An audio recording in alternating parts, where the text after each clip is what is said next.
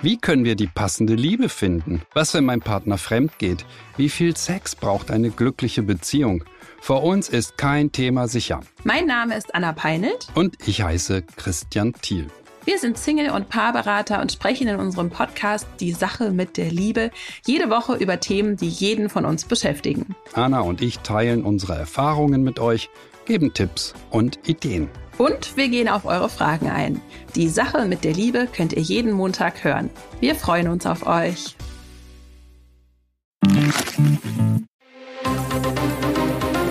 Das Bild News Update. Es ist Donnerstag, der 28. Juli und das sind die Bild meldungen Das war die Arbeit von Profis. Kryptomillionär zerstückelt in Koffer gefunden. Millionen Deutsche leiden darunter. Diese Krankheit verdoppelt das Demenzrisiko. Matt Damon über Kollegin Scarlett Johansson. Sie zu küssen war die Hölle. Ein Leben in Saus und Braus endete in Plastikmüllbeuteln. In Argentinien sind die zerstückelten Überreste eines windigen Kryptomillionärs aufgetaucht. Die Killer hatten die Körperteile von Fernando Perez Algaba in Säcke gepackt und in einem Koffer verstaut. Wie lokale Medien berichten, hatten Kinder am Sonntag an einem Flusslauf in der argentinischen Hauptstadt Buenos Aires gespielt. Dort entdeckten sie das rote Gepäckstück mit grauenhaftem Inhalt.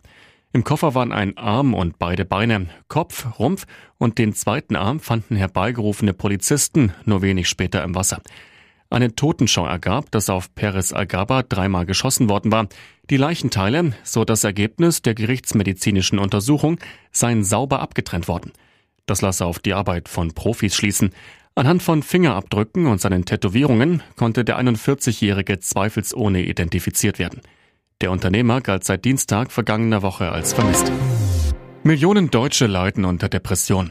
Die psychische Störung gehört zu den häufigsten sowie am meisten unterschätzten Erkrankungen und eine solche Diagnose kann das Risiko, im Alter an Demenz zu erleiden, mehr als verdoppeln. US-Forscher haben das anhand der Datenanalyse von rund 1,4 Millionen Dänen aus den Jahren 1977 bis 2018 herausgefunden. In der in einem Fachmagazin veröffentlichten Studie wurden die Gesundheitsdaten von Menschen mit und ohne Depressionsdiagnose über Jahrzehnte hinweg überprüft, um zu sehen, wer davon im Alter eine Demenz entwickelt.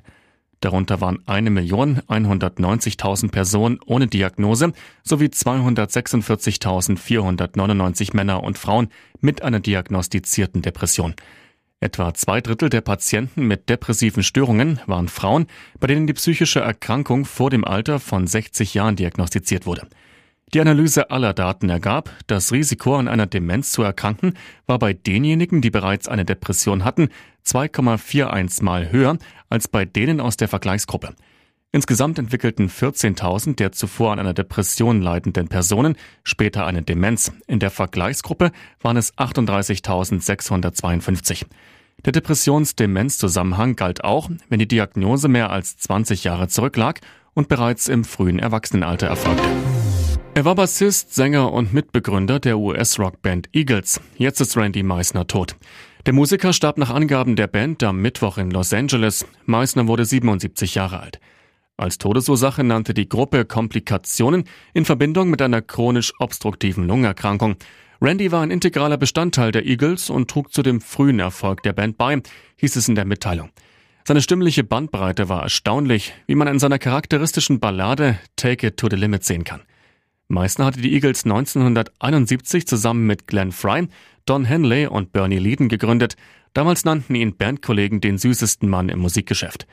Der schüchterne Musiker aus Nebraska war zwischen Ruhm und Familienleben hin und her gerissen, als er während der Hotel California Tour krank wurde, Heimweh hatte und zögerte, für Take It to the Limit mit seiner nasalen Stimme im Rampenlicht zu stehen, geriet Meissner an einen Streit mit Glenn Fry. Vor einem Konzert in Tennessee verärgerten seine Einwände den Bandkollegen so sehr, dass Meissner kurz darauf seinen Ausstieg bekannt gab. Zuletzt wurde bei Randy Meissner eine bipolare Störung diagnostiziert. Er hatte schwere Probleme mit Alkohol. Wie er beerdigt wird, ist noch unklar. Sie gehört zu den begehrtesten Frauen der Traumfabrik. Ihr Herz erobert hat der Komiker Colin Jost, doch vor der Kamera darf Scarlett Johansson auch andere küssen. Warum für Schauspieler Matt Damon ein Filmknutscher mit Scarlett alles andere als sein Traum war, hat er jetzt verraten. Für den Dreh zu Wir kaufen einen Zoo standen die beiden Megastars vor zwölf Jahren gemeinsam vor der Kamera. Er spielt den Familienvater Benjamin Mee, der aus Versehen Eigentümer eines Zoos geworden ist. Sie ist die skeptische Tierpflegerin Kelly Foster. Ich musste Scarlett Johansson küssen. Könnt ihr euch vorstellen, wie schrecklich das für mich war? Es war die Hölle, erinnert sich Matt Damon in einem Interview. Damon lacht, schnell wird klar, dass er scherzt, aber der 52-Jährige präsentiert dann einen tatsächlich guten Grund, weshalb er den Kuss nicht wirklich genießen konnte. Wir drehten eine Szene vor dem Mittagessen und es war die nette kleine Zweieraufnahme, die mit dem Kuss endete und es war wirklich gut. Der erste Knutscher war alles andere als schrecklich, dann ging's ab zum Mittagessen und Scarlett schlug beim Zwiebelsandwich zu. Sie und ich dachten, es sei vorbei, so Damon weiter, aber nach der Mittagspause sollte die Kussszene erneut gedreht werden.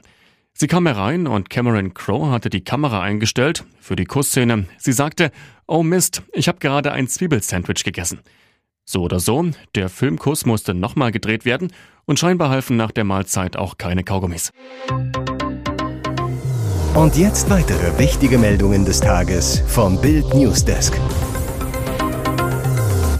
Alarmstufe aus der Chefetage der deutschen Wirtschaft. Topmanager Eckhard Cordes warnt, der Wirtschaftsstandort Deutschland droht zu kippen. Die Ampelregierung lenke das Land wie ein Falschfahrer, so Cordes gegenüber Bild. Die Stimmung in der Wirtschaft ist von großer Sorge erfüllt, so Cordes.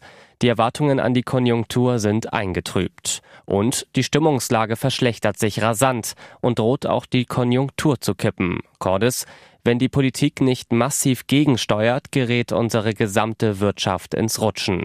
Wenn das geschieht, ist ein Niedergang nur schwer aufzuhalten. Cordes zählt auf, was falsch läuft.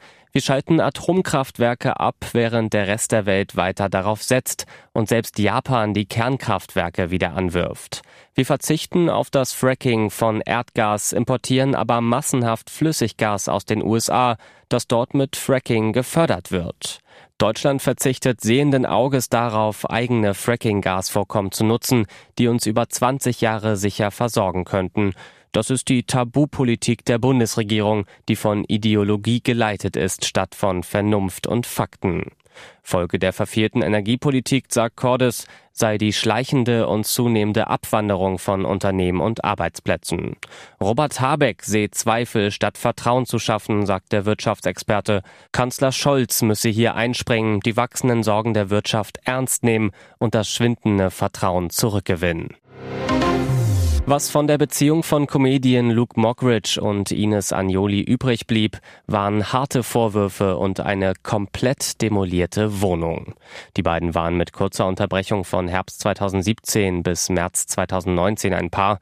Im Sommer 2019 wurde Mockridge von Agnoli dann wegen versuchter Vergewaltigung angezeigt. Es ging um einen angeblichen Vorfall in der Nacht vom 18. auf den 19. März 2019, den Mockridge aber stets bestritt. Der Münchner Strafverteidiger Dr. Alexander Stevens hat den Fall anhand der Originalermittlungsakten in seinem aktuellen Buch Falsch verdächtigt aufgearbeitet und zitiert dabei aus Originalvernehmungsprotokollen. Brisant, nachdem Ines Agnoli von einer harmlosen Handyflirterei zwischen Mockridge und Lena Meyer-Landrut erfahren hatte, soll sie ihn am Telefon zunächst zur Rede gestellt haben. Im Anschluss wurde Mockridges Wohnung in Köln dermaßen verwüstet, dass sie vorübergehend unbewohnbar war. Der Schaden lag im fünfstelligen Bereich. Wie Mockridge weiter zu Protokoll gab, soll Agnoli nicht nur Dutzende Weingläser, Teller und Becher durch die Wohnung geworfen haben, sondern auch Kunstbilder an der Wand zerstört und Kinderfotos von ihm zerschnitten haben. In Mockridge Aussagen heißt es weiter, sie schnitt mir auf anderen Bildern den Kopf ab, beschmierte sämtliche Preise und Auszeichnungen mit Edding und es fehlten zwei wertvolle Fernsehpreise wie auch die Jeansjacke, welche sie mir zum Geburtstag geschenkt hatte. Sie verschüttete Rotwein und legte ein Feuer in meiner Badewanne, wo ein Gutschein für ein Wellness-Wochenende und ein Familienalbum komplett abbrannten. Die Wohnung war ohne Frage unbewohnbar. Ich stand in diesem Scherbenhaufen. Ines Agnoli gab die Verwüstung der Wohnung später in einem Spiegelartikel sogar zu. Richtig klischeehaft war ich da. Das war kein guter Moment von mir, wird sie zitiert. London is calling. Bayerns Vorstandschef Jan-Christian Dresen und Kaderplaner Marco Neppe verhandeln am Freitag in der englischen Hauptstadt mit Tottenham-Boss Daniel Levy. Ihr Ziel, den Transfer von Wunschstürmer Harry Kane eintüten.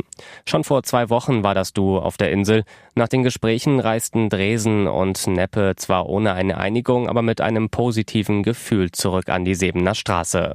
Was haben die Bayern für Kane bisher geboten? Ende Juni lehnten die Spurs ein erstes Angebot über 70 Millionen Euro plus Boni ab. Tottenham soll für Kane 100 Millionen Pfund, also rund 116 Millionen Euro fordern. Nicht ausgeschlossen, dass es am Freitag zu den entscheidenden Verhandlungen kommt. Was den Bayern in die Karten spielen könnte, laut The Telegraph hat Clubbesitzer Joe Louis befohlen, Kane zu verkaufen, sollte der Verein ihn nicht zu einer Verlängerung bewegen können. Ein noch größeres Faustpfand für die Bayern-Verhandler ist Kanes Zusage, unbedingt zum Rekordmeister wechseln zu wollen. Der England-Kapitän soll den Bossen sogar versichert haben, im Falle eines Abschieds aus Tottenham nur die Bayern als neuen Verein in Betracht zu ziehen. Dazu passt, Kanes Ehefrau Katie war zuletzt bereits in München, um sich nach einem Haus und einer Schule umzusehen. Das lässt Schalke-Fans schäumen vor Freude. Kultsponsor Feltins kehrt überraschend auf die Brust von Königsblau zurück. Die Brauerei springt für eine Saison als Hauptsponsor ein, soll nach Bildinformationen etwa drei Millionen Euro zahlen. Feltins war schon von 1997 bis 2001 Trikotpartner auf Schalke, ist seit 2005 Namensgeber der Arena. Der Vertrag wurde zuletzt bis 2027 verlängert. Mit dem Feltins Comeback auf der Schalke-Brust endet nun die lange erfolglose Suche nach einem Nachfolger für meinauto.de. Bei den Gesprächen mit dem japanischen Autobauer Nissan gab es offenbar keinen Durchbruch. In der Schalke-Not hilft jetzt Feltins quasi in letzter Sekunde vom Zweitligastart am Freitag um 20.30 Uhr beim HSV.